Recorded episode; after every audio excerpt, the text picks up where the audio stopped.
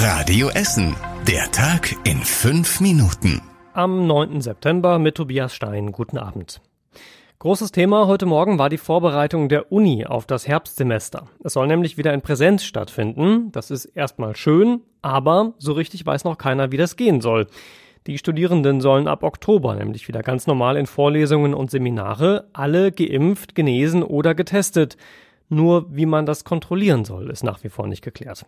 Man kann ja nicht einfach einen Zaun um den Campus ziehen und feste Eingänge bauen, sagt die Uni. Sie spricht aktuell unter anderem mit der Landesregierung darüber, wie man das lösen kann. Die Volkwang-Uni in Werden hat das Problem nicht. Da kommen alle Studierenden über eine Tür mit Pförtner in die Gebäude. Da werden die 3G-Regeln dann kontrolliert. Bei einer anderen Lehranstalt hier bei uns in Essen stellt sich bald gar nicht mehr die Frage, wer rein darf und wer nicht. Die wird nämlich bald zugemacht. Das Ruhrkolleg in Huttrop soll nächsten Sommer endgültig schließen, weil die Zahl der Studierenden nochmal deutlich gesunken ist, sagt die Stadt. Deshalb gibt es kaum noch Kurse, dafür aber zu viele Lehrer für zu wenig Studierende. Die Politiker im Schulausschuss haben deshalb schon gesagt, dass das Ruhrkolleg Ende Juli aufgegeben werden soll. Der Rat muss aber noch zustimmen. Die Studierenden sollen dann auf das Nikolaus-Groß-Abend-Gymnasium im Südostviertel oder die Abendrealschule in Horst wechseln. Und noch was verschwindet bei uns aus der Stadt. Konrad Electronic im Westviertel, die machen Ende März zu, hat uns das Unternehmen auf Radio Essen Anfrage bestätigt. Ansonsten waren sie sehr zugeknöpft im Gespräch. Als Gründe haben sie nur wirtschaftliche Erwägungen und standortbedingte Besonderheiten angegeben.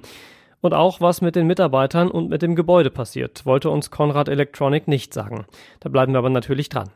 Umziehen will Konrad jedenfalls wohl nicht. Es geht eher darum, das Geschäft weitgehend ins Internet zu verlagern. Man spricht ja ab und zu umgangssprachlich schon mal von Ganoven-Ehre bei manchen Kriminalfällen. Die hatten in diesem Fall die Ganoven aber ganz offensichtlich nicht. In Frohnhausen haben Trickdiebe zweimal eine 101 Jahre alte Frau beklaut. Im Februar standen zwei Männer bei der Frau vor der Tür und haben erzählt, dass sie an der Wasserleitung arbeiten müssen. Einer der Männer hat die alte Frau dann in der Küche abgelenkt, der andere in der Zeit den Schmuck geklaut. Ende Juni haben die beiden es dann nochmal bei der Frau versucht, da konnte aber ein Nachbar einen der Trickdiebe festhalten. Ermittlungen in den sozialen Netzwerken haben die Polizei jetzt auch zu dem zweiten Mann geführt. Sie sucht jetzt mit Fotos nach ihm. Wenn ihr helfen wollt, dann findet ihr die Bilder auf radioessen.de.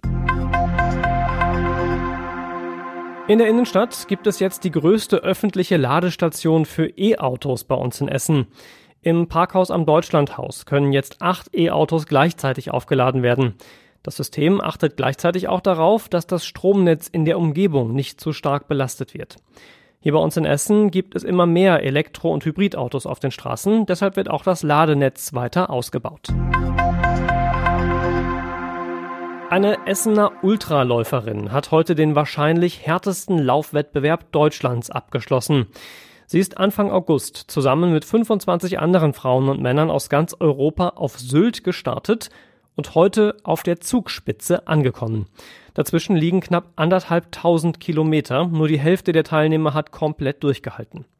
Yvonne Prommesberger ist eine von ihnen. Sie arbeitet normalerweise im Philippus-Stift in Borbeck, macht aber schon länger auch nebenher Ultraläufe.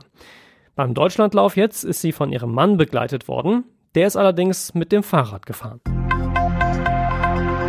Das Wetter sorgt heute auch für eine traurige Nachricht bei uns in Essen. Es wird nämlich deutlich schlechter, zumindest wenn ihr wie ich vor allem auf Sonne abfahrt. Es bleibt zwar mit 25 Grad weiter warm, aber es ziehen viele Wolken durch und es gibt immer wieder mal Regen und Gewitter.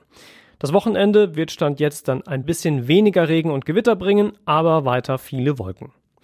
Die nächsten aktuellen Nachrichten bei uns aus Essen gibt's morgen früh ab 6 hier bei Radio Essen. Macht euch jetzt erstmal einen schönen Abend und wenn ihr mögt, gerne wieder bis morgen.